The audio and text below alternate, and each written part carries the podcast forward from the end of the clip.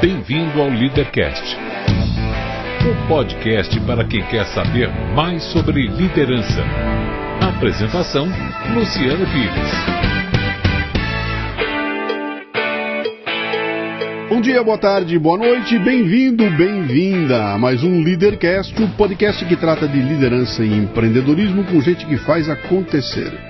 No programa de hoje temos Lúcia Moisés, escritora, psicóloga e neuropsicóloga, um papo sobre comportamento, sobre desafios psicológicos que impedem que as pessoas façam acontecer. Este não é um programa de entrevistas, ele não tem perguntas programadas, não tem roteiro definido, é mais um bate-papo informal com gente que faz acontecer que vai para lugares onde nem eu nem meu convidado imaginamos. E por isso eu não me limito a fazer perguntas, mas eu dou meus pitacos também. Você está entendendo, hein? Isso aqui não é uma entrevista, é um bate-papo. O Leadercast é lançado por temporadas. Os assinantes da Confraria Café Brasil e do Café Brasil Premium têm acesso imediato à temporada completa assim que ela é lançada.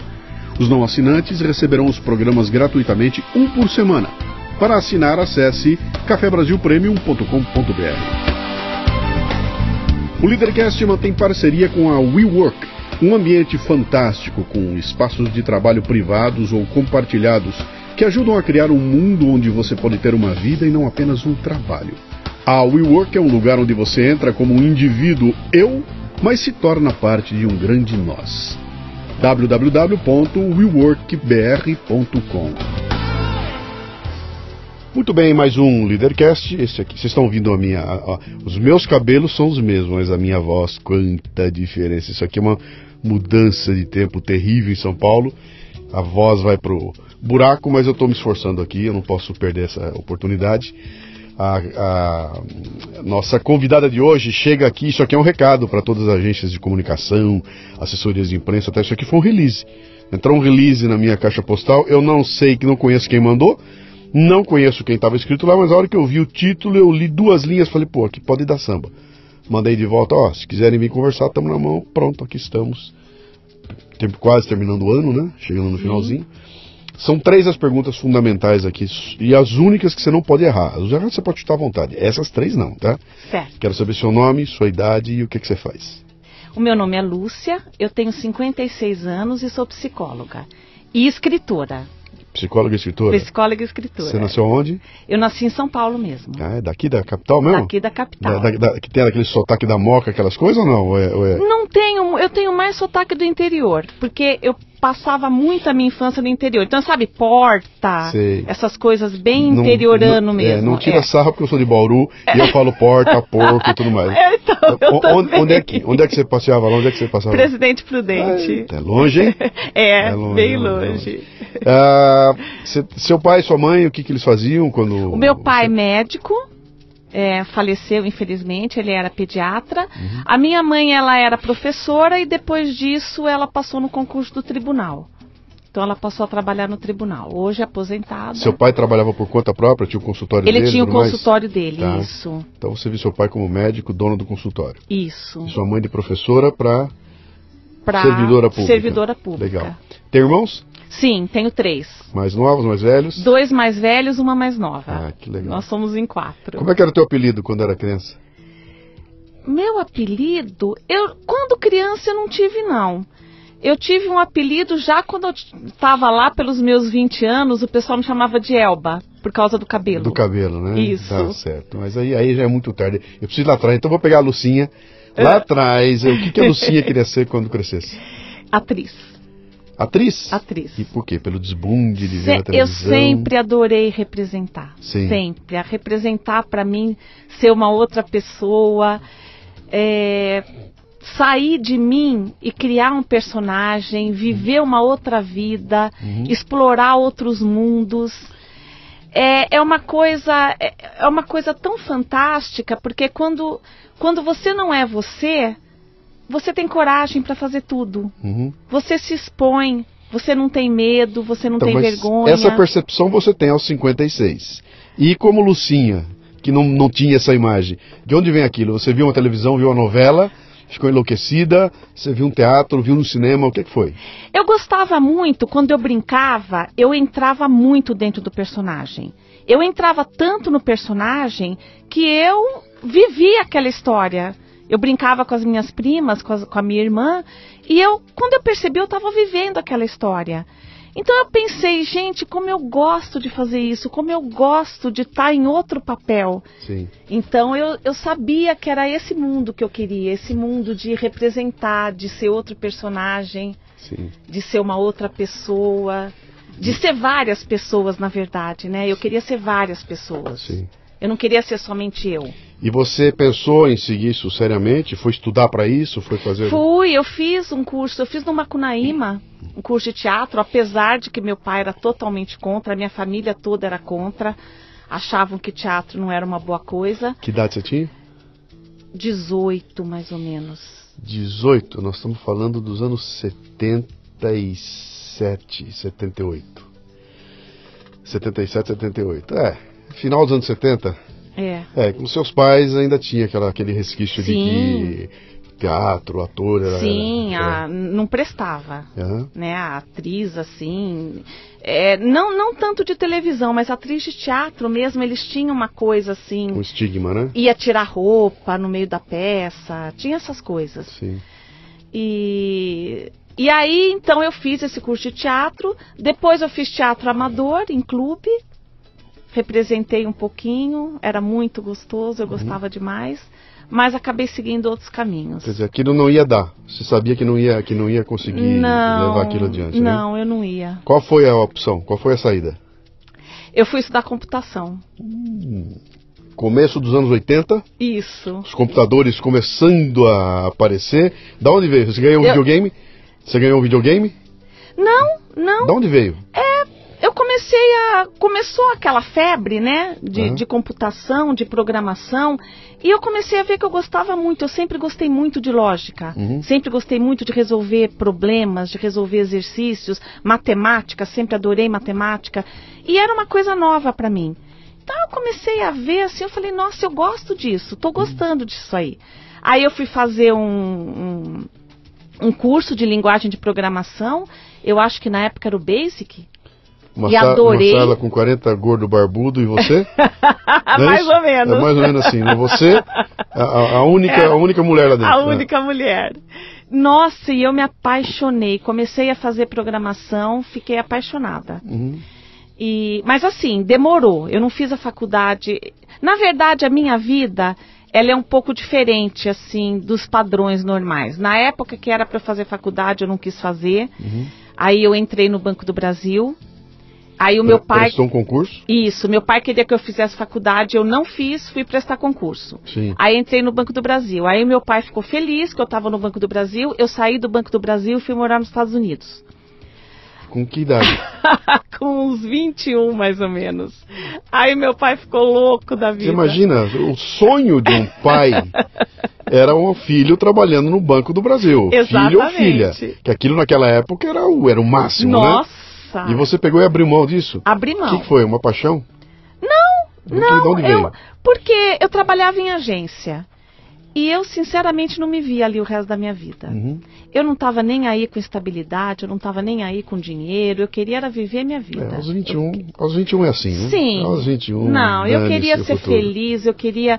Eu tinha uma prima que morava nos Estados Unidos e ela vivia me convidando para ir para lá. Uhum. Aí eu falei, eu vou. E fui com a cara e a coragem. Larguei o emprego e fui com a cara e a coragem mesmo e voltei com a cara e com a coragem e voltei sem mais nada. Quanto tempo você ficou lá? Fiquei cinco meses. Ah, cinco meses. É. Aí que eu fui fazer é, faculdade. Uhum. Aí que eu resolvi fazer faculdade. E até aí o meu pai já estava ficando meio louco da vida comigo, né? Sim. Porque eu não fazia nada do que ele queria. Aí eu fiz a faculdade de computação na FATEC. Comecei a trabalhar na área, adorei. Você se formou então? Você pegou um Sim. diploma de, de, de analista de analista sistemas. de sistemas. Tá. Isso.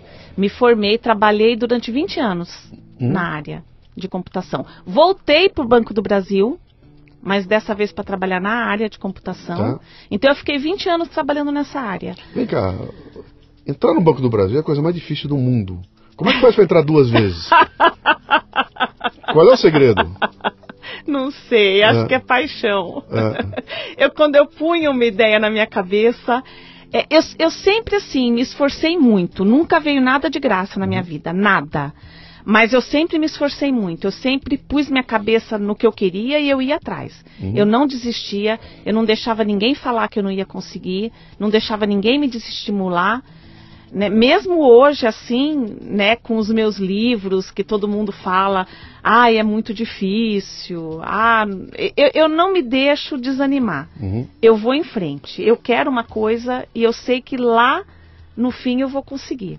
Mas ali estamos então em, em- trabalhando no Banco do Brasil. Trabalhando com no Banco do 20 E Brasil. o quê? 23 anos de idade? Isso, mais ou e menos. como analista de sistemas. Como analista de Certo. sistemas. Aí fui morar em Brasília. Então, mas aí você não estava lá tranquila. Você estava lá com uma ideia daquilo era, era de passagem? Não, ou era não. assim, vou fazer minha carreira aqui dentro? Ali eu estava muito feliz. Tava, eu adorava o que eu fazia. Adorava. Eu era, eu era uma pessoa, eu me sentia assim privilegiada, porque eu gostava demais do que eu fazia. Eu ia trabalhar feliz. Uhum. Pra mim não tinha essa de domingo, de tardezinha ficar deprimida. Não, eu adorava ir trabalhar. Sim. Adorava. Eu realmente gostava muito do que eu fazia.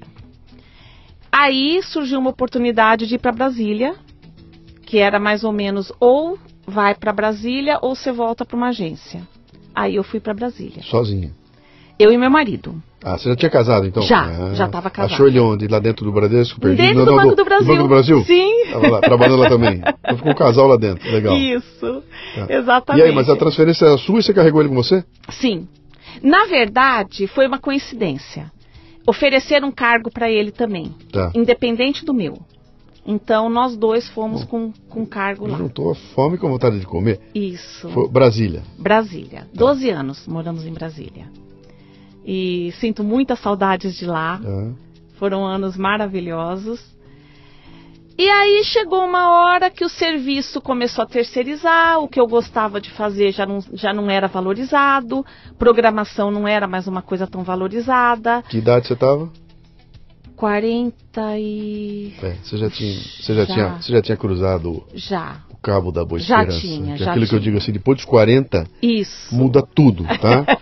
eu sempre brinco aqui, vou repetir com você. Mulher eu não sei como é que é, mas o homem, a bolsa escrotal perde a elasticidade e ele não tem mais saco, entendeu? Depois do 40 acaba o saco, você não tem mais Isso. saco pra discutir de novo, ouvir um idiota falando bobagem na sua frente. Isso aqui é. que- Cara, não tem mais saco, né? E aí, como eu- o trabalho que então, eu, pô, eu dava tudo, eu, eu ia pra cima, eu brigava, fazia questão com 30 anos de idade, aos 40 você fala, cara, mas tem mais sentido ficar discutindo aqui. Exatamente. Que saco, né? É isso mesmo, exatamente. A gente começa a ver outros valores. Sim. E o serviço que eu fazia começou a ser desvalorizado, não era mais serviço nobre. O serviço nobre era participar de reunião e escrever ata, que era uma coisa que eu não gostava. Uhum. E eu comecei a dar aula de linguagem de programação. E peguei que um foi? grupo. Um convite de alguém? É lá, lá do banco Ah, mesmo. no próprio banco, No próprio tá. banco. E tinham pessoas com necessidades especiais. Uhum. Eu dava aula para pessoas com deficiência é, de visão. Tá. E, nossa, foi uma experiência incrível. Eu achei uma experiência muito boa estar lidando com aquelas pessoas. A dificuldade delas era uma coisa muito engraçada, porque eu ia dando aula e eu falava: olha, aqui tá errado. Você tá vendo que aqui tá errado? Claro que ele não tá vendo. Mas é, a Até, gente é- até a gente pegar o- a embocadura, eu e eles tá falando. morriam de rir. Sim. Eles davam risada, Sim. porque ah, o jeito que a gente fala, nosso jeito de falar já Sim. é uma, já é errado, né? Sim. E, e- e eu gostei demais dessa experiência. E eu, e eu antes de eu ir para Brasília, eu já tinha começado a fazer faculdade de psicologia, Sim. porque me deu vontade de fazer, mas não era nada ainda que não era. Eu falei, ah, vou estudar psicologia, eu gosto, tal. Mas quando, quando comecei a trabalhar com essas pessoas, despertou esse lado em mim. Eu falei, eu quero trabalhar com gente, eu não quero mais trabalhar com dados. Quer dizer, você que era de exatas, era cálculo, era lógica, Isso. era um mais um dava dois, Nossa. não tinha por onde, Exatamente. ia migrar de lado. O que, que foi isso aí? Como é que é? Que- O que, que é? Deus abriu uma janela e falou, alô, Lúcia, muda Eu o mindset. Não sei Que te que explicar. Parece assim que os dados começaram a me cansar um pouco. Tipo, as pessoas em computação, elas conversam com if then else. Ou é preto ou é branco. O que, que é Você- if, Denels? O que, que é isso? Se, se não, ou Ah. é isso Ou é aquilo? ou é aquilo. Tá. Você não, na computação, você não tem por onde escapar. Você Tá. não fala é meio branco, é meio Não, preto. É, Sim. ou é preto ou é branco e, e, e- e é, é tudo muito bom, porque é tudo muito lógico. Uhum. Só que chega uma hora que você fala, eu quero nuância. Eu não quero mais ficar só nesse, nesse lugar certinho, nesse, nessa certeza da vida. Eu quero incerteza. Eu quero buscar outras coisas. Eu quero a complexidade da mente humana. Eu queria a complexidade, da mente humana. Como as pessoas, por que, que as pessoas são assim? Por que, que elas agem desta forma? E, e eu conversava muito, eu sempre fui muito expansiva, sempre conversei muito com as pessoas. Para mim, a interação com as pessoas era mais importante do que qualquer outra coisa. Uhum. Então, eu, eu vi muito sofrimento, eu vi, eu vi muita, muita coisa que eu não conseguia explicar. E eu pensei, olha, cansei de lidar com dados, vou lidar com gente. Larguei o Banco do Brasil pela segunda vez. Você pediu pra sair? Pedi. Tava com quanto tempo de casa? 15 anos de casa? 20 anos. 20 anos de Banco do Brasil. 20 anos. Aos 40, 48, mais ou menos. aos 48 anos de idade, depois de 20 anos de Banco do Brasil, você resolve que vai sair. Resolvi que Certo. não queria mais. Voltei para São Paulo. Nessa época, o meu marido já tinha entrado no Bacen. Ele já era funcionário do Bacen, Uhum. então ele, ele conseguiu transferência para cá. Tá? Eu voltei para cá, voltei para a faculdade de psicologia. Uhum. E aí pronto, aí não Como é parei que foi mais. você chegar um dia pro seu marido, como é o nome dele? Cláudio. Falar, Cláudio, eu queria falar uma coisa pra você. Senta aí. Eu vou sair do Banco do Brasil. O que, que você acha? Como é que foi isso? Como é que foi esse processo? Ele aceitou numa boa. Na boa, mas Ele você não, você não dividiu com ele que, ó, tá chegando a Não, hora, eu vou cair fora, sim. Eu vou, tô pensando em sair. Eu, a gente já discutia isso faz, faz bastante tempo. E ele deu suporte a você. Deu, Maravilha deu o que você fizer. suporte. Legal. Deu. Ele, ele tá bem acostumado comigo já, ele já sabe que a vida comigo. É, Ele fala que pode ser qualquer coisa, menos monótona. tá. Porque eu, eu- é, é, é sempre uma novidade, é sempre uma surpresa. Ele já sabe que ele não pode esperar nada de mim. Você sabe que é fundamental ter alguém assim, né, do seu lado, né? Porque você fica imaginando essa uma vida louca como essa, sem ter um suporte, né, de, Não de é. alguém, pô, e quando você acha alguém que dá o suporte assim, isso é fundamental. Torna tudo muito mais fácil. Exatamente, mais fácil, né? exatamente. Mas aí você volta para São Paulo então com ele Volto. e sem emprego. Sem emprego. E vem para estudar Psicologia. psicologia. Sem emprego, sem nada, só estudando. Aí terminei a faculdade e em seguida eu fui fazer o curso de neuropsicologia. Fui me especializar em neuropsicologia. Hum, Porque é a área do cérebro que eu sou Sim. apaixonada. sim. Mas você descobre isso durante o curso. Durante o curso. Tá. Descobri isso lendo aquele livro do Oliver Sacks, O Homem que Confundiu Sua Mulher com Chapéu. Uhum. Eu li aquele livro e fiquei apaixonada. Eu falei, neuropsicologia, é esse o caminho que eu quero. Uhum. E aí eu fiz no Inesp, Fala desse livro aqui que o povo aqui é louco pra. pra, pra- Oliver Sacks, É, é, o homem que confundiu sua mulher com chapéu. Ele é, ele é um médico e ele trabalha com, com essa parte Da neuro. da isso, da neurocirurgia. Sim. E ele, e ele explica, é, é muito interessante. Esse livro, eu acho que todo mundo tinha que ler, porque para entender como o ser humano é interessante e como a gente tem sorte de ter tudo funcionando bem, porque um detalhe faz toda a diferença. Então tem a história do rapaz que ele tem aquela síndrome de Korsakoff, que você, depois de um minuto, você não lembra de mais nada, você Sim. não tem mais presente. Você tem o passado, Uhum, mas você não tem mais presente, não tem mais futuro. uhum. Então é uma coisa Ou, terrível. ou- ou você tem o presente e o futuro não tem o passado. Você esquece tudo. Não, esse você se lembra. Por exemplo, o rapaz, Uhum. ele, ele ficou eternamente com 20 anos. Ah, e dali pra frente não processa mais nada. Não, Não, processa guarda mais nada. Ele tem 20 anos até o fim da vida. Uhum. Até uma hora que ele se olha no espelho, que ele vê aquele senhor idoso Uhum. e ele começa a chorar. Porque ele não é aquilo. Está no livro. Sim. Tá no livro, legal. Sim, esse livro é fantástico. Então ele conta várias histórias. Esse, esse do homem que confundiu a mulher com chapéu, Uhum. ele tinha agnosia, ele tinha um problema visual. Então ele, ele não conseguia enxergar direito. Ele enxergava direito, ele não processava direito no cérebro. Uhum. Então ele, ele viu a cabeça da mulher e ele foi pegar a cabeça da mulher achando que fosse um chapéu. Entendi. Então são histórias muito interessantes. E quando eu li, eu me apaixonei. Vou, e aí eu vou seguir por esse caminho. Tá. Tá. Aí você fez um curso de neuro, Neuropsicologia. neuropsicologia. E agora eu me formei em reabilitação cognitiva. Então, mas você se forma na psicologia? Sim, Depois faz o curso, que é uma especialização, uma coisa assim. isso. Tá.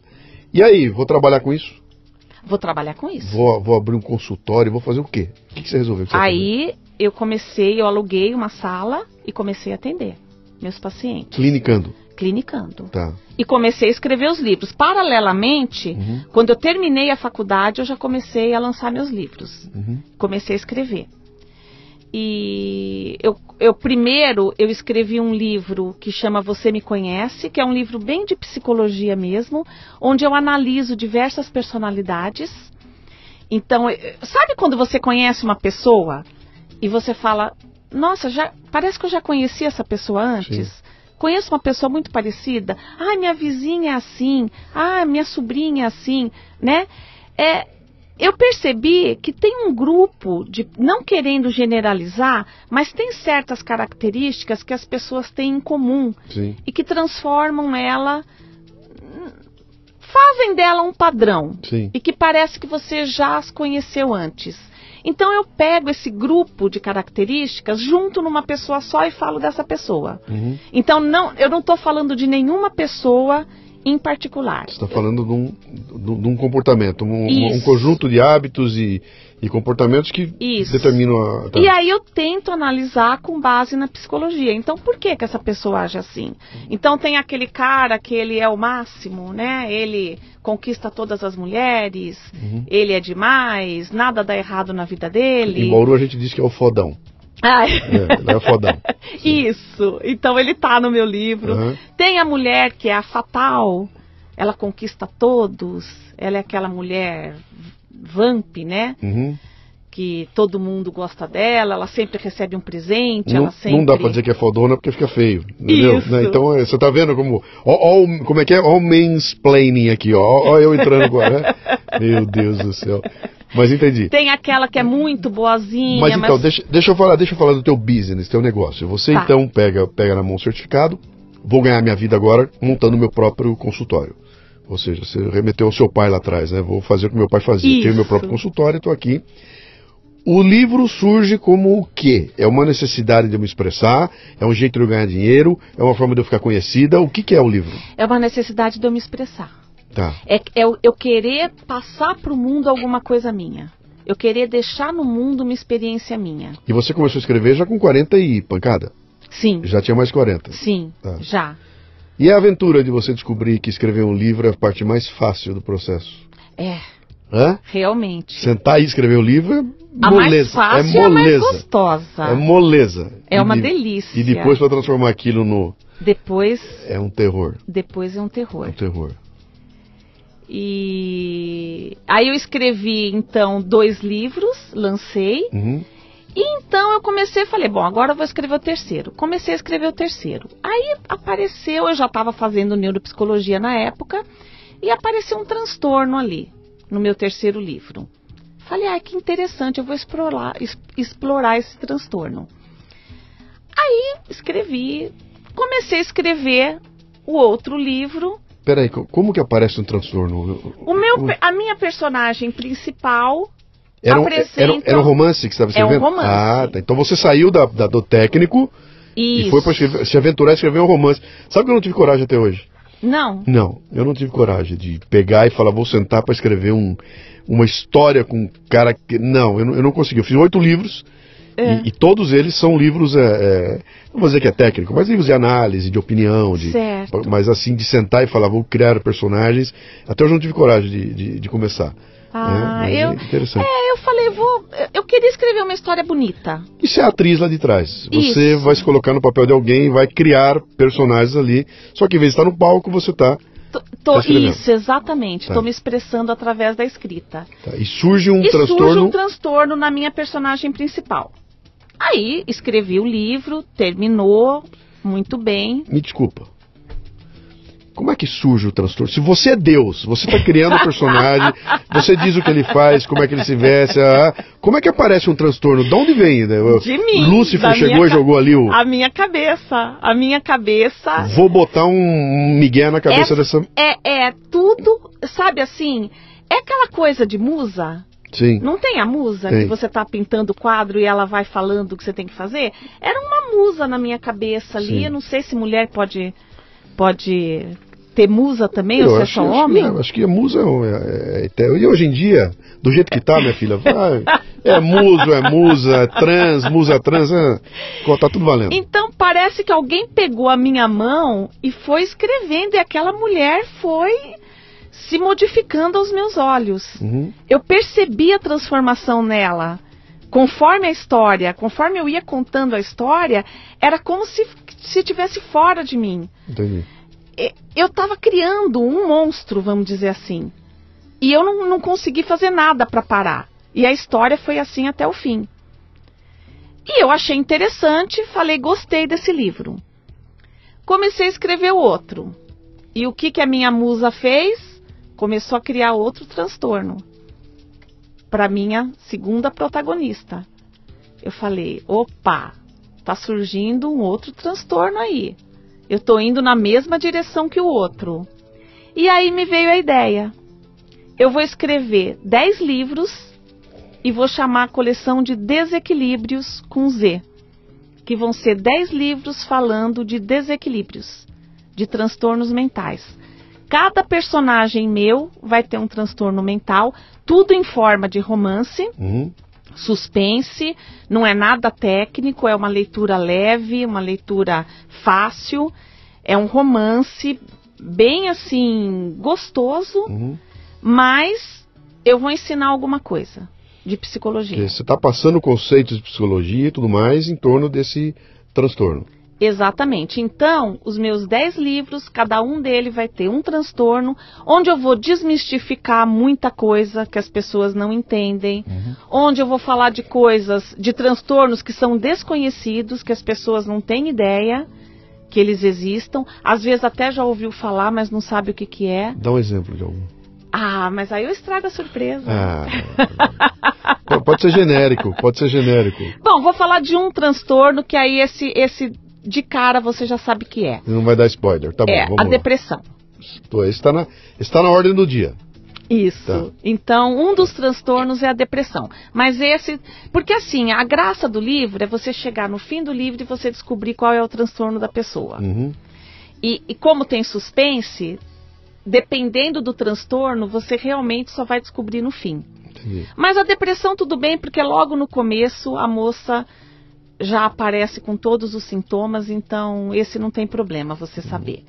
Você, quando eu digo você, eu digo. Quantos livros já foram? Dos 10? Então já publiquei seis. É, pô, 60% já foi. Já. Olha, olha que é um, e é um.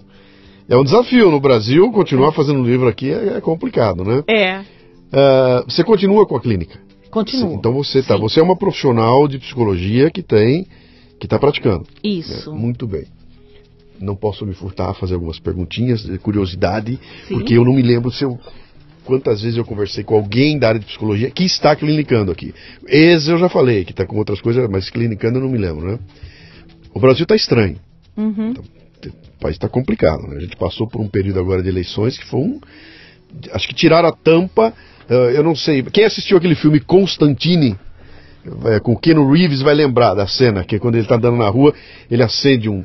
Acho que um, um isqueiro e ilumina o céu e tem todos os demônios do céu estão em volta dele para pular em cima dele. Parece que foi isso que aconteceu com o Brasil. Alguém acendeu a luz, destampou e todos os demônios saíram. Então, é pai brigando com o filho, filho com a Nossa. mãe, irmão com o irmão e vizinho com o vizinho. Vi- Quebrou um pau. Esse país aqui ficou uma loucura.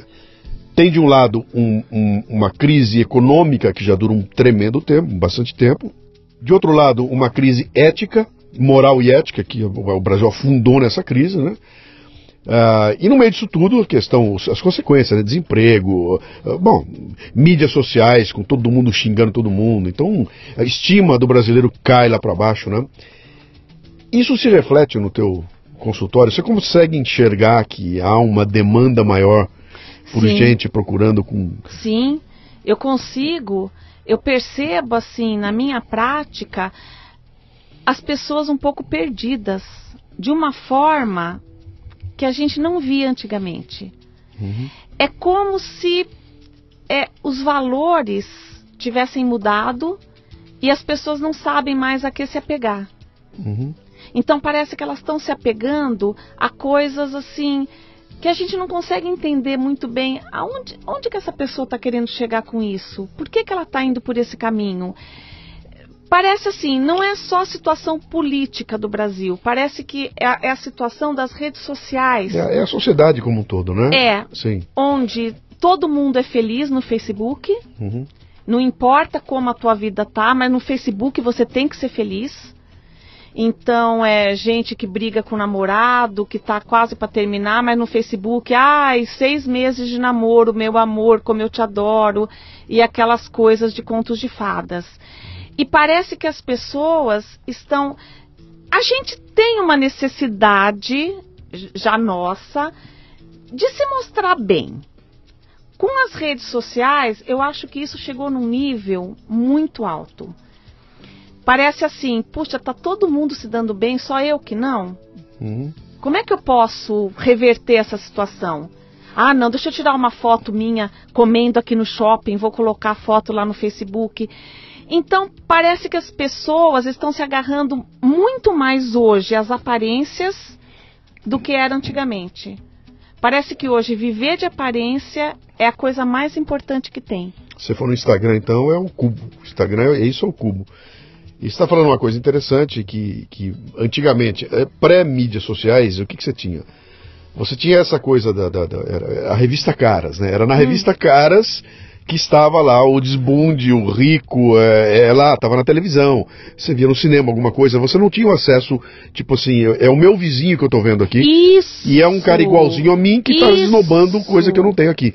Antigamente era um artista, era alguém que estava lá longe. Agora não, agora é um mané igual a mim que aparece lá com um carro tá melhor que melhor meu, com uma mulher mais bonita que a minha, com viajando mais do que eu, eu olho para aquilo tudo e falo, cara, essas coisas estão acontecendo em volta de mim, né? Isso talvez possa trazer algum tipo de de ansiedade. Você não acha que a gente está com um problema de falta de referências? Eu acho. É, os, os, pais desapareceram. Eu acho. Sumiram os pais. Muito, muito. Eu não tenho pai para me, para me. Eu estou escrevendo um programa que vai ao ar agora no começo de janeiro. Chama-se Father Hunger, a fome pelo pai, né? E, e, e, a tese que é descrita ali é um negócio muito interessante, que é, eu, cara, eu, eu falo sobre a história é, é, o que aconteceu com a paternidade, né? Que você vê até a Revolução Industrial, o pai era o cara que estava dentro de casa, caçando junto com o filho, plantando, pescando, protegendo a família o tempo todo em casa. Então havia uma permanência. Quando vem a Revolução Industrial, o pai sai de casa para trabalhar e volta à noite. Há uma mudança completa. Então aquela figura onipresente que ensinava o filho que era ser pai, desaparece e passa a existir alguém que sai de casa de manhã e volta de noite. Então ele não tem mais as obrigações que ele tinha da paternidade dentro de casa, agora a obrigação dele é trazer, trazer é, é, é comida e dinheiro para dentro de casa. E ele não é mais é, avaliado pela sociedade pela capacidade de ser um bom pai que está ensinando. Agora é pelo sucesso que ele tem no trabalho. Isso. E de repente ele passa a ser o trabalho dele, ele não é mais o pai. E essa coisa vai se crescendo de tal forma que uma geração nova começa a surgir de filhos que tem o pai ausente. Né? E o ausente não é o ausente não existir. O pai existe, está lá. Só que ele não tem mais a presença que o avô dele teve, né? O pai do pai dele teve, né? E isso gera uma geração de adolescentes que vão ficar adolescentes pro resto da vida, né? A procura dessa, cadê aquela figura que, que saiu de perto de mim? Você não acha que uma boa parte do que está acontecendo no Brasil é, é, é, a gente ter perdido referências e não ter mais para onde olhar e falar, puxa, é ali com que eu vou certeza, seguir? Com certeza, com certeza. A família perdeu muito. Porque hoje em dia o que acontece? Não, não criticando os pais que trabalham fora uhum. de jeito nenhum. Mas é uma realidade. É, você não tem o que fazer, vai fazer o quê? Qual é, a É. alternativa? É, Pois é, é. é assim que a sociedade existe, né? É uma Não, mudança. não tem como. Não tem como evitar. Então hoje pai e mãe trabalham fora o dia inteiro. Uhum. Os filhos ficam na escola, ficam com babá, tem atividades o dia inteirinho. Uhum. Aquela coisa nossa de brincar quando a gente era criança não existe mais. Uhum. Hoje brincar é ficar na frente do celular. Isso é o brincar. Uhum. Mas a criança hoje, ela vai para natação, ela vai para inglês, ela vai para o judô, ela vai, ela não tem mais a- a- aquele tempo só para ela. Deixa eu aquele dar- tempo eu- de não fazer nada. Deixa eu fazer uma pausa aqui, porque tem gente aí com o dedo coçando pra mandar uma mensagem aqui pra xingar nós dois. Já, já tá, já tô vendo aqui. Eu tô ouvindo o barulho aqui do, da respiração do cara, desesperado pra mandar um e-mail xingando nós dois aqui, né? Nós não estamos generalizando, a gente está falando de uma ideia, é, é, como é que eu vou dizer? É, Não é todo mundo que pode ter o filho com 16 atividades, porque não tem dinheiro para pagar 16 atividades. Não é todo mundo que o pai e a mãe trabalham fora. O que a gente está falando é é de um extrato da sociedade, Isso. que é aquele que está visível, que é aquele que convive com a gente, que está perto de nós aqui. Eu não estou falando de um cara que está lá dentro da favela, vivendo uma vida que não tem nada a ver com a minha. Eu estou falando de coisas que eu consegui chegar. Está perto de mim aqui, né? Ah, e que de certa forma se repete quando eu olho em volta. Eu tenho muitos amigos que estão assim, né? E aí começa a aparecer. Porque até então era, era um ou outro, agora não, cara. Agora é tudo assim. E quanto mais jovem for, mais complicado fica, porque ficam juntos menos tempo, né? Casa e descasa com uma facilidade gigantesca, Exatamente. né? É, é, não tem essa história de vou arrumar uma carreira, vou fazer uma carreira no Banco do Brasil de 20, 30 anos. Não, cara, é, eu vou onde der. A hora que doer, eu largo e troco. Ah, vou me juntar com você, se me encher o saco amanhã eu troco. E, e, e- e tomo decisões na dor do momento. Né? Não tem aquela decisão pensada como alguém da geração nossa. Que peraí, eu estou entendendo que é uma dor do momento, mas eu tenho todo um compromisso que eu assumi lá atrás e que é maior do que a dor do momento. Então eu não posso desistir de tudo pela dor que eu sinto agora. Eu tenho que dar um jeito de extrapolar isso e levar adiante. Por isso que você encontra a gente na nossa idade casado há 10, 15, 20, 30, 40, 50 anos. Né? Sim. A garotada nova olha para isso aí e fala: Meu Deus Eles do não céu, acreditam. Como aguentar essa mulher 50 anos, né? É. É- é- há uma, uma disposição diferente ali, né? E, mas desculpa, eu te cortei porque eu Não, sei que eu não, sei, eu sim. sei o que vai vir. Eu já sei o que vai vir de comentário. Sim, né? sim, sim. Não, mas a, a questão é, é, não é uma crítica. As pessoas, eu sempre gostei de trabalhar fora, eu sempre quis trabalhar fora.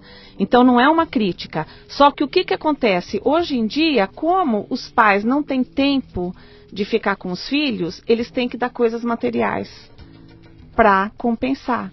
Então hoje em dia é o ter que é o importante, Uhum. não mais o ser. Você não tem filhos? Eu não tenho. Foi uma escolha? Foi um acidente da Foi. natureza? O que, que foi? Foi uma escolha.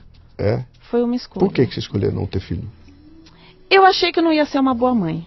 Eu, eu me achava muito egoísta, muito individualista. Eu queria ter a minha vida, eu queria ter a minha carreira. Provavelmente, se eu tivesse filhos, eu pararia de trabalhar. Uhum. E eu não queria. Então, não sei se foi a melhor decisão do mundo. Se arrepende dessa decisão? Não me arrependo. Não me arrependo. Eu, eu às vezes eu imagino como como a minha vida poderia ter sido diferente, mas como você não existe, Seus essa- amigos têm filhos? alguns sim, alguns não. É, também na tua idade escolheram também não ter. Escolheram não ter. Tá. Tem, tem uma discussão gigante aí na sociedade da- das mulheres que não querem ser mães, né?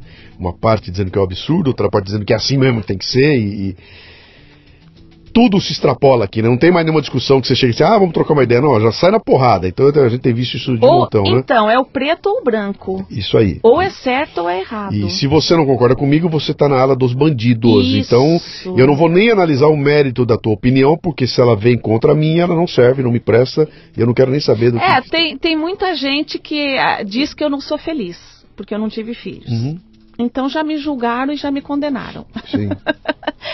Eu não sei. Eu acredito que eu seja feliz, mas eu seria mais feliz com filhos? Não sei. Jamais vou seu- saber. Seu marido, Ele tá ótimo com Tudo isso. bem? Ótimo com Sim. essa decisão. Ele, ele não, não queria tanto assim. uhum, Ele, ele falou, não, tá tão bom assim. Ah, acho que nós somos dois egoístas, para dizer a verdade.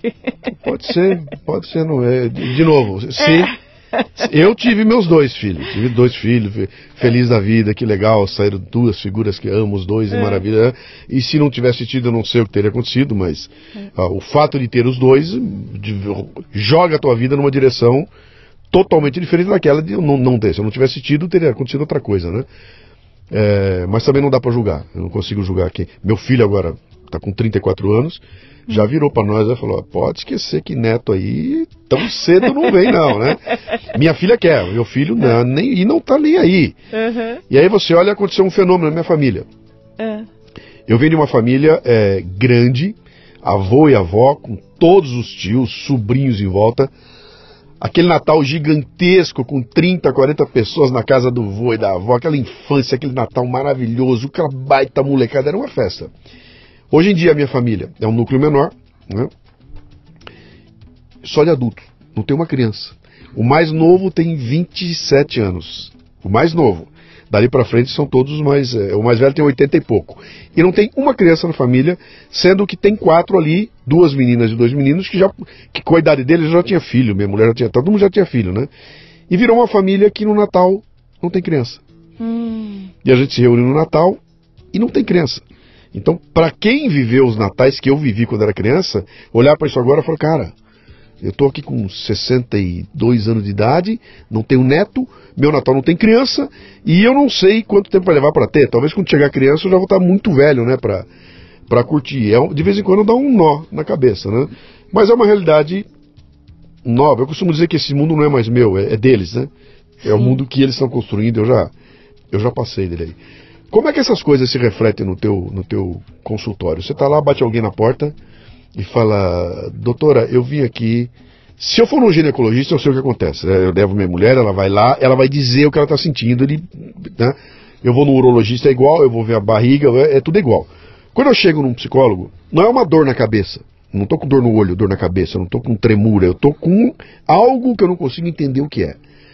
Como é que alguém senta na tua frente e fala, doutora, e, e você olha para ele e, e, você não pode dizer que é virose. Né? como, é, como é que é? Como é que é essa, essa relação? Senta alguém na tua frente com algo que ela não sabe o que é, mas ela sabe que precisa de ajuda, não tem certeza absoluta se é você, podia ser o pastor, podia ser o pai de santo, podia ser. É, mas ela veio num psicólogo, né? Como é que é isso, essa, essa relação de. Ah, eu costumo dizer que é uma relação linda de um quebra-cabeça. Porque quando a pessoa aparece na tua frente, é um quebra-cabeça todo desmontado. Uhum. Tem um monte de peça que você não sabe onde vai se encaixar, você não sabe que figura que vai sair de lá, você não sabe nada. E aí você começa um trabalho de formiguinha, com muita paciência, com muita consideração, com muita empatia, e você vai tentando pegar as pecinhas e você vai tentando montar. A hora que você consegue montar, é uma sensação tão incrível quando você começa a ver a figura surgindo, uhum. quando você começa a ver, nossa, é isso, é isso que está acontecendo na vida dessa pessoa. Mas isso leva tempo, não leva? Leva tempo, leva um claro, tempo. claro, precisa ter Quer paciência para é fazer a, a pessoa que está com você na terapia, ela não ela não tem consciência de que isso é o resultado de curto prazo. Ela vai e sai de lá meio igual. Ela vai ter que ter paciência durante um bom tempo para lá na frente esse resultado aparecer. Que não é que eu tomei o remédio e passou minha dor. Não é assim, não. assim, né? Então, é, tem, tem algumas terapias, não é, que, não, não é que tem algumas terapias. Às vezes, a pessoa está com um problema imediato que você consegue resolver aquele problema pontual. Hum. Você resolveu aquele. A, a pessoa não consegue andar de avião.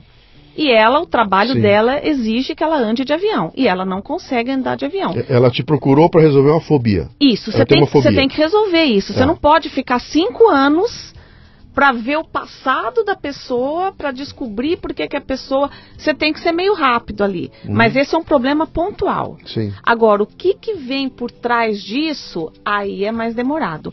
Então, tem problemas, principalmente com a terapia cognitivo-comportamental, você consegue ser um pouco mais rápido, você consegue ir direto no problema da pessoa e, e vamos resolver isso aqui primeiro. Uhum. A gente resolve, tira você dessa angústia depois a gente vai ver mais para frente, depois a gente vai com mais calma. E existem outras terapias que aí não. Já vamos começar devagar e vamos devagar mesmo. Você trabalha com criança também? Trabalho. Essa questão do déficit de atenção, da hiperatividade, que na nossa época tinha uns outros nomes, né? Era, era outra coisa, né? Hoje em dia tudo tem uma sigla, tem um nome, tem um nome complicado ali. É impressão minha ou isso aumentou muito? Você tem muito mais pacientes, é, crianças, precisando de ajuda desse tipo do que tinha na nossa época? Olha, na nossa época não era muito conhecido. Então é, é, meio não é, difícil. Não é que gente, não existia o problema. Não é que não é existia, que... é que a gente não, não conhe... Então, assim, é difícil falar na, na nossa época não tinha. Sim. De repente tinha, do mesmo jeito que tem hoje. Só que não era conhecido. Então as pessoas não tratavam da mesma forma que a gente trata hoje. Uhum. Então, por exemplo, eu acabei de me formar em reabilitação cognitiva. Então a gente aprende muito sobre o que é, por exemplo, o TDAH, que é a pessoa ah, não consegue prestar atenção, não sei o quê, não sei o quê. Essas crianças eram consideradas burras, porque elas tinham dificuldade em ir bem na escola, elas tinham problema de aprendizagem. Uhum. Então, lá na nossa época, quantas crianças, quantos coleguinhas nossos que a gente não teve? Ah, aquele é burrinho, não adianta, ele não consegue aprender. Hoje, hoje você não fala isso de jeito nenhum. As crianças não são burras. Ela tem uma dificuldade por N motivos. Uhum. Então, o TDAH, esse é um mito. Eu gosto de desmistificar porque a criança ou adolescente com TDAH não é de modo algum menos inteligente, Uhum. de modo algum. Só tem um problema de focar a atenção. Não é Sim. nem que não presta atenção, não. Presta sim, só que presta atenção em tudo. Sim. Então não consegue focar atenção em nada. Então, é, fica difícil você aprender. Se você não presta atenção, você não guarda na memória. Se você Sim. não guarda na memória, você não lembra. Então fica muito difícil você aprender. Mas de burras, elas não têm nada. Uhum. Só que a gente sabe na nossa época o quanto que as crianças foram estima, estima, Estigmatizadas. estigmatizadas Isso. por não conseguirem aprender Sim. né? É, e, então não dá pra gente falar hoje tem mais, hoje tem menos. Eu acredito até que às vezes as pessoas se aproveitam de títulos para justificar alguma atitude do filho. Eu concordo plenamente. Na medida que você consegue estabelecer ali um rótulo e classificar no rótulo, bom. Pronto. Até, minha, minha angústia passou. Eu não sei o que o moleque tem. Isso. Agora, opa, botou no rótulo, já entendi o que é, acabou. isso. Então- Minha mãe dizia que eu era neurastênico quando eu era moleque. Você é neurastênico? Eu, cara, o que, que é neurastênico? Fui olhar no dicionário, é um cara nervoso, não sei o quê. Devia ter um déficit qualquer, que devo ter até hoje, né? Mas eh, na época não tinha nada disso, então era um neurastênico ali, né? Ah, me fala uma coisa, isso aqui é um, problema, um programa de liderança e empreendedorismo. Né? Essa, tua, essa, essa tua função que você faz como uma psicóloga, vamos tentar levar isso para dentro do ambiente do trabalho, o ambiente da corporação, aquele ambiente onde eu, quando eu entro na empresa e boto minha gravata, ou tô lá dentro da empresa, eu sou uma outra persona. Eu não posso ser aquilo que eu sou na rua, tanto que tá dando rolo para todo lado, porque a pessoa é uma coisa lá dentro, na mídia social é outra, né? Isso. bota um negócio na mídia social que explode na empresa, a gente perder emprego, é uma, é uma confusão gigantesca aquilo lá, né? E eu não gosto de usar muito essa palavra, porque quem sofre disso acha um horror. Mas é, é quase que a sociedade te obriga a uma esquizofrenia, né? Eu, das 8 às 18 eu sou uma coisa e o resto do, do tempo eu sou outra coisa. Eu tenho que viver essas duas realidades separadas, né? Eu não posso muito bem ser um ou outro, eu tenho que separar. Então eu sou obrigado a viver essa dupla personalidade no meu dia a dia. Eu não acho que isso aí aconteça a revelia de, de, de algum problema. Acaba dando um tilt, em algum momento vai dar um tilt. Quando se cruza isso, se você não estiver bem centrado, você mistura o canal, né? Eu vou tentar levar para minha casa o que eu sou na empresa, o trabalho que eu tenho na empresa, e vou tentar levar para a empresa aquilo que eu sou em casa. Então, chega o garoto de 20 anos que você contrata, ele chega na empresa para trabalhar, achando que aquilo é a casa dele. Sim. Então, se o papai não me deu, mamãe não me deu, se não foi agora eu vou ficar bravo, não é assim que eu quero, tô todo melindrado, cadê as coisas não dá certo? Mãe, traz o papel, cadê a toalha, aquelas coisas todas. Ele acaba arrastando para a empresa e aí vai dar um nó sem tamanho, porque a empresa não vai fazer isso por ele, né? É, da mesma forma como um pai que trabalha desesperadamente, a mãe que leva o trabalho para casa e chega lá com o computador e abre, tudo ela está levando para dentro de casa a realidade daquele escritório onde ela trabalha e o filho está vendo aquilo. Ele vai olhar e fala, cara, isso, é, isso é que é trabalhar, né? Isso que a mamãe faz, ela fica o dia inteiro e de noite ela vem traz essa coisinha. Então, tem uma mistureba complicada aí que é, que é muito diferente do que era quando eu era criança. Meu pai ia para almoçar meio-dia, ficava até duas horas da tarde, deitado na cama, descansando, e duas horas ele retomava e até o final da tarde. Né? Que existia uma, uma. Não tinha essa paura da gente estar aqui conversando e o celular aqui do lado. Eu estou trabalhando, à noite eu vou estar trabalhando, eu estou conectado, eu estou agitando, eu estou fazendo tudo ao mesmo tempo agora. Havia uma outra divisão muito clara, hoje não tem mais, está muito misturado. Né? Você enxerga isso? Eu estou falando bobagem, ou isso tem a ver e você está recebendo gente com essa, com essa confusão de mistura que não sabe para que lado ir? Nossa, Como é que. Constantemente. Constantemente. Porque realmente a gente não tem só duas personalidades, na verdade, a gente tem várias. Sim. A gente usa máscara não no mau sentido, mas é, é uma coisa necessária para a nossa vida, mas a gente usa essa máscara em todos os lugares que a gente vai. E essa máscara, ela serve para te proteger. É exatamente o que você falou. Eu chego no trabalho, eu não vou agir no trabalho que nem eu ajo na minha casa. Uhum.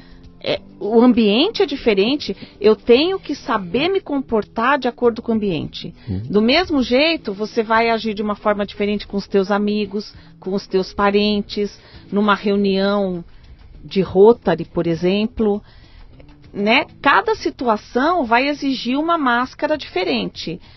Agora, existe o perigo de você se confundir com a máscara, que é aquela pessoa que fala, você sabe com quem você está falando? Sim. A pessoa está se confundindo com a máscara dela. Ela está se confundindo com o cargo dela, ela está se confundindo com o dinheiro que ela tem. Nada daquilo é ela. Ela está fazendo uma confusão. E existe o perigo hoje das pessoas não estarem sabendo fazer essa diferença, não estarem sabendo usar essa máscara de uma forma apropriada. Uhum. Então, ou elas não usam e acham que podem ser as mesmas em qualquer situação, ou elas se confundem com a máscara e elas não sabem mais quem elas são. Uhum. Então, o problema de identidade hoje está realmente bastante sério. As pessoas não sabem mais quem elas são. As pessoas não sabem mais o que elas querem. Elas não sabem, elas estão perdidas. Parece uma, parece assim que eh, não, não, não tem rumo mais. Antigamente a gente sabia onde a gente queria chegar. Então, você não acha interessante isso aí? Essa aqui é uma sociedade onde nunca se falou tanto sobre liderança, nunca se estudou tanto liderança, nunca teve tanto workshop, tanto treinamento em liderança. E o que você está dizendo para mim é que as pessoas estão perdidas porque não têm ideia de como assumir a liderança da, da, da própria vida, né?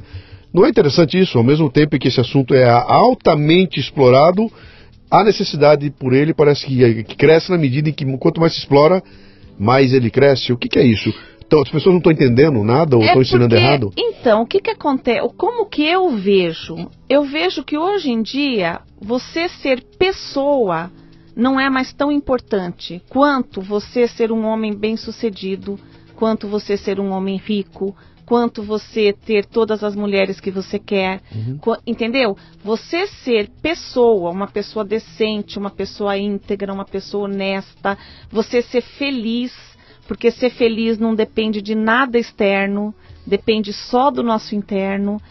Então, as pessoas estão preocupadas com a liderança no sentido de que eu quero ter sucesso. Uhum. Eu quero ser uma pessoa de sucesso. Eu quero aparecer na mídia. Eu quero fazer e acontecer. Mas e eu por dentro? E a minha vida, a minha felicidade, os meus valores? Como é que eu acordo de manhã todos os dias? Eu acordo feliz? Oba, que gostoso, hoje é mais um dia que eu vou viver, o que será que vai acontecer hoje? Ou eu acordo, não, hoje eu tenho que fazer isso, eu tenho que fazer aquilo, porque eu tenho que aparecer, porque eu tenho que dar resultado, porque meu chefe precisa gostar de mim, porque. Então parece assim que tudo, tudo na vida é um equilíbrio. Tudo é um equilíbrio. Se você se afasta muito de um polo, você, você vai acabar chegando perto do outro. É, assim, você, você vai em direção a um polo, você vai se afastar do outro e, e vice-versa. Não tem jeito. Então parece que hoje em dia a liderança é sucesso, a minha vida externa. As pessoas estão se esquecendo da vida interna, uhum. estão se esquecendo de serem pessoas. A gente tem que ser pessoa, a gente tem que ser gente. A gente tem que buscar a nossa felicidade. Porque não tem nada mais importante nesse mundo do que a nossa felicidade. Você tem que pagar minhas contas no fim do mês. Tem, tem conta d'água chegando. Sim, é o equilíbrio, luz, é o equilíbrio. Tem comida, tem o meu carro, o meu IPVA, o aluguel. Eu tenho que pagar as contas. Sim. Eu preciso disso aí. Eu não estou nem pensando em ser rico milionário. Eu estou pensando que no final do dia eu vou ter que pagar minhas contas, né? Mas você e... tem que pensar que no final do dia você tem que ter saúde. É. Você precisa ter saúde, senão Essa, não vai adiantar nada. Esse material que eu estou falando você, que eu estou terminando de montar aí, ele, ele, ele chega no momento em que, em que a discussão fica sendo a seguinte: eu tenho que sobreviver numa sociedade que me valoriza pela minha capacidade de gerar riqueza. Então, quanto mais rico, bem-sucedido e poderoso eu mostro para a sociedade que eu sou, mais eu sou bem avaliado e mais eu sou um sucesso. Sim. Se eu não for capaz disso tudo, eu sou um fracasso. Sim. E a sociedade coloca isso claramente. Né? Exatamente. Ela valoriza aqueles lá e desvaloriza os que estão aqui. Sendo que a maioria absoluta é o pessoal que vai fracassar. Não porque seja ruim, é porque poucos vão conseguir atingir aquela posição de. de, de pô, eu tô lá em cima, tô, é, é, um lugar, quanto mais alto eu tô, quanto mais rico eu sou, menos gente tem. Né? Menos gente tem lá em cima, né?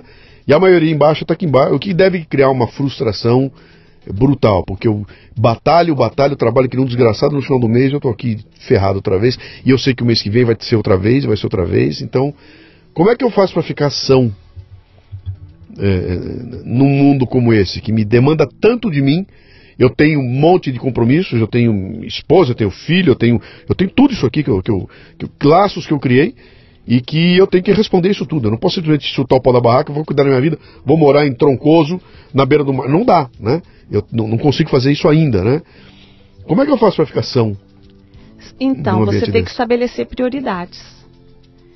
Trabalhar, precisa trabalhar, precisa pagar as contas, precisa cuidar da família, precisa de tudo isso.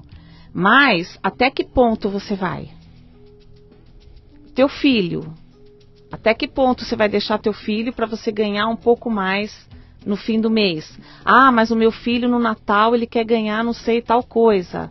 Então eu vou ter que me matar agora, pegar o 13 terceiro para comprar. Será que ele precisa mesmo daquela coisa de uhum. Natal? Então o que eu estou dizendo é assim, que são coisas pequenas, não é nada absurdo, mas é estabelecer prioridades. É você saber até onde vai o teu limite. Uhum. É você saber ficar no meio, não ir nem para um lado nem para um outro. Não é fácil e hoje em dia a sociedade exige mesmo, é isso que você falou. Ou você é um sucesso ou você é um fracasso, não tem meio termo. E as pessoas felizes normalmente são as consideradas fracassadas, vamos dizer assim. Outro dia, eu, outro dia eu escrevi um texto para dizer o seguinte, que é, as coisas mais legais que eu fiz na minha vida, aquelas que estão gravadas no meu é. coração, que eu me lembro que foi uma delícia, nenhuma delas dependeu de dinheiro. Eu não precisei de. Claro, ah, foi uma viagem que eu fiz, mas eu não fiz aquela viagem porque eu tinha dinheiro. Eu tinha um dinheirinho de nada. Era uma, na praia com os amigos tomando cerveja lá. Com, não era aquela história, preciso de muita grana para fazer tudo aquilo que eu, que eu curti de montão, eu não tinha dinheiro, eu estava duro, né? E depois que eu tive dinheiro, fiz coisas legais, mas não foi o dinheiro que me deu aquele, uhum. aquela oportunidade. Até porque, se eu esperar ter dinheiro para poder usufruir, acontece como agora. Eu tenho grana para poder viajar, mas minhas costas estão doendo, cara. Eu não consigo mais andar 16 horas, entendeu? Já me enche o saco, eu já não vou dormir de madrugada, já não encho a cara à noite. Se eu encher a cara à noite, eu não acordo de manhã. Não dá para jantar num restaurante maravilhoso, eu vou dormir, eu não consigo dormir, entendeu? Então as coisas começam com o tempo a, a, a, a mudar, né? Mas eu fiz uma palestra, aqui é assim, tá? É bate-papo, tá? Então não estou te entrevistando, estou trocando ideia com você. Eu tenho uma palestra chamada O e o Inho é o nome dela. Então, o que, que é o Ão? O Ão é o mainstream. O Ão é o lugar onde mora a Lady Gaga, o Pablo Vittar, uh, uh, uh, todo esse povo que você sabe que está aí explodindo, que faz aquela, aquele barulho gigantesco que dá muita audiência, que vende muito disco, vende muito livro, dá bilheteria no cinema, esse pessoal está no mainstream, é aquele povo fantástico lá em cima, que a gente olha aquilo e fala, cara, eu também queria fazer como a Beyoncé, eu também queria, eu também queria estar tá lá. Só que estar nesse lugar tem um preço terrível a ser pago, né? E, e, esse preço terrível é que você perde a tua liberdade completamente. Começa com a liberdade física, que você não pode ir no shopping fazer uma compra. A Beyoncé não pode ir no shopping center fazer uma compra. Ela não pode dar uma volta na rua. Ela não pode levar o cachorro para passear. Se ela fizer isso, para o quarteirão dela inteirinho. Então, ela perdeu liberdade uhum. naquele momento. Outra coisa que ela perde, ela não pode mais cantar a música que ela quiser, do jeito que ela quiser. Vai ter um time de gente em volta dela dizendo não é assim, não é assim. É. Então você acaba desenhando o teu trabalho que muitas vezes deixa de ser aquilo que te levou até aquele lugar. Então eu sou escravo do mainstream. Tá, mas tá lá, mas tá lá milionário. Na outra ponta tem o underground. O Zé, que dirige um Uber, e que faz músicas no final de semana, que toca no boteco à noite, no final de semana, que se ferra, tá doido para lançar um CDzinho, vai esse o dinheirinho dele, é um é um fudido. Ele tá no tá no underground. Ão e Inho, né? O Ão tem aquele problema de eu ser escravo e o Inho tem um problema de eu estar o dia inteiro ferrado. No meio tem o que eu chamei de meio stream. O que, que é? É o cara que nunca vai ter avião, que não vai ter um apartamento em Paris, que não vai ganhar um milhão por mês, que não vai ter um monte de seguidores, mas que é feliz assim. E que consegue viver a vida dele dignamente, consegue pagar as contas, consegue viver a vidinha dele no mainstream, né? Ou seja, eu não preciso me tornar aquele escravo que está lá em cima e nem preciso ser o, o mané que está que tá arrebentado aqui embaixo, eu posso estar no meio. E ali na, nessa, nessa palestra eu bato muito nessa tecla. Sabe? É possível ser feliz no mainstream, né? E o que é que significa isso? É você olhar e falar o seguinte, cara, quanto custa eu contratar uma assessoria de imprensa para ficar botando meu nome lá fora, porque eu tenho que ir no Bial? Será que eu tenho que ir no Bial? Será que eu tenho que estar no Bial? Será que eu preciso estar na capa da revista? Será que eu tenho que estar lá? Eu preciso mesmo disso? Ou eu consigo estabelecer um negócio e me dar bem e viver minha vida sem estar lá, sem ser reconhecido na rua? Né?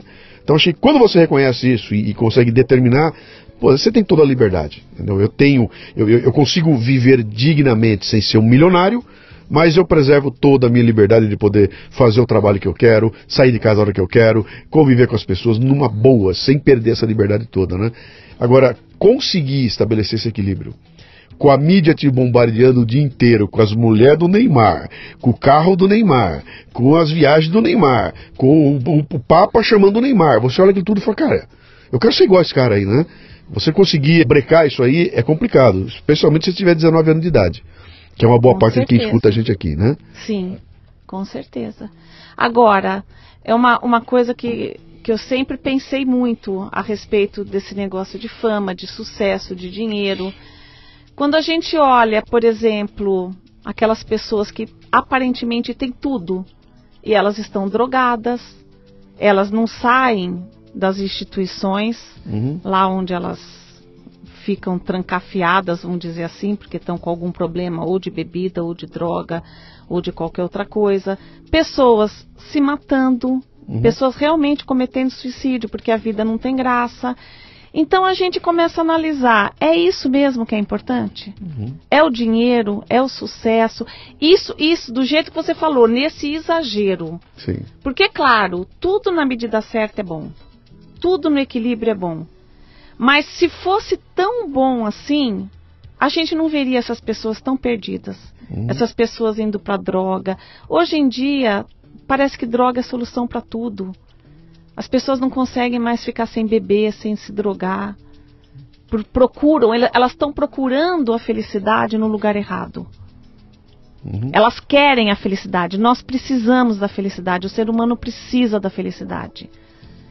Mas se a gente não acha de um jeito, a gente acaba procurando de outro. E aí, sorte sua que o consultório vai ficar lotado. não é isso? Ah, mais ou menos. Eu não. Não, não, não você não fica não, feliz não com uma sociedade feliz. assim. Não, não, não fico. Não, te fico. satisfaz uma sociedade Prefiro assim. Prefiro ter menos pacientes e a sociedade está mais saudável. É, é, verdade, é verdade. Bom, que interessante, né? Vamos lá, vamos partir aqui para os nossos finalmente. Você então continua produzindo seus livros. Eu, pelo que entendi, você tem uma coleção que está andando aí, está no sexto livro, vem mais Isso. quatro aí, né? Você está como editor, tem uma editora que está te lançando? Como é, que, como é que funciona? Sim, sim, estou como editora. Tá. E quem quiser encontrar os livros, vai encontrar onde? Pode encontrar no meu site. Que é? Que é www.luciamoisés, com y, Sim. Sim. E pode encontrar, tem na Amazon, tem na Livraria Cultura, uhum. tem... E para te visitar e falar, doutor, eu quero trocar uma ideia aí, porque eu acho que eu tô com umas ideias malucas aí. Também no site você Também consegue... no site, consegue sim. tudo lá, tá. Pode, É. pode me procurar no meu site, tem. Já fez teu blog? Olha, não. Eu, eu comecei um blog que chama Gastronomia com Letras, que é onde eu, eu gosto muito de comer, eu gosto muito de restaurantes. Sim. Então eu vou visitar um restaurante e eu escrevo sobre o restaurante contando uma historinha. Uhum. Então eu crio uma história, eu invento uma história que se passa naquele restaurante.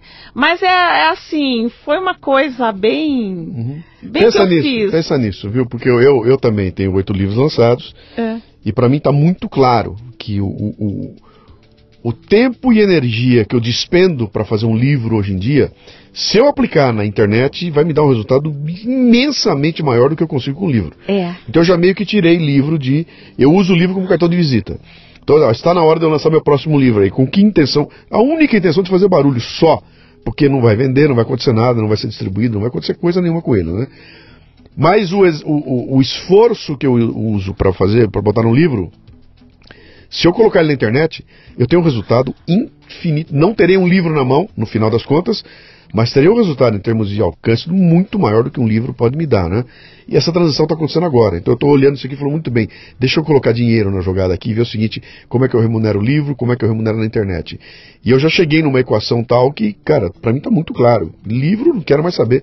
Eu vou botar na, na geração de conteúdo para para a internet, que me dá muito mais liberdade, eu não estou na mão de livraria nenhuma, não tem editora me enchendo o saco, não tem é, é, ganhar 8% do preço final, o livro vendendo a Sim. 40, eu ganhando 3 reais e pouco, Sim. não tem essa bobajada toda, porque ali eu sou o dono do pedaço, né? Também não me dará a oportunidade de eu correr o risco de de repente ser uma Bruna surfistinha, lança um livro e o livro explode do nada, isso eu não posso querer fazendo o trabalho que eu estou pensando na internet, porque ele vem todo fragmentado, né? Mas me dá a, a sensação de que eu estou em controle, né? Eu tenho controle do, do que eu estou publicando, da forma, como, quando, onde. Por isso que eu te perguntei no blog. E o blog é o canal inicial, né? É nele que as ideias começam. Entendi. É ele que recebe o input das pessoas. É nele que eu testo uma ideia, né? É nele que eu lanço, escuto para ver o que acontece. A partir dali eu posso elaborar melhor essa, esse post que eu coloquei. E esse post vai virar um capítulo do livro, né? Hum, entendi. E, e- e é uma coisa orgânica, é, é- é uma experiência fabulosa, né? Que os livros que eu escrevi eu fiz tudo quietinho, sozinho em casa. Agora o meu trabalho sai com a colaboração de quem me lê, de quem me ouve. Eu boto no ar a ideia, pô, eu recebo um monte de comentário, dali eu refino aquilo lá e sai uma coisa muito melhor, né? Ou seja, é, um- é uma loucura que Machado de Assis não poderia fazer isso nunca. né? Que é testar uma ideia, receber de volta, testar de novo, como a gente faz agora, né? Sim. Presta atenção nisso, olha para a internet, presta obrigada. atenção Obrigada nessa pela dica. de- dica. E acho que você podia ir atrás, né? Sim, com certeza. Tá bom, doutora, então vamos lá de novo, www.lucia Lúcia Moisés. Moisés com, com Y, Y e S. E, e- é, M-O-Y-S-E-S. Ok, luciamoisés.com.br. Isso. Se alguém está precisando aqui de uma psicóloga que, que ajuda você a botar a cabeça nos trilhos, doutora Lúcia está aqui. Tá bom? Obrigado pela visita. Obrigada, viu, Luciano? Muito bem, termina aqui mais um Leadercast. A transcrição deste programa você encontra no leadercast.com.br. O Leadercast mantém parceria com a WeWork, um ambiente fantástico com espaços de trabalho privados ou compartilhados que ajudam a criar um mundo onde você pode ter uma vida e não apenas um trabalho. A WeWork é o lugar onde você entra como um indivíduo eu, mas se torna parte de um grande nós. WeWorkBR.com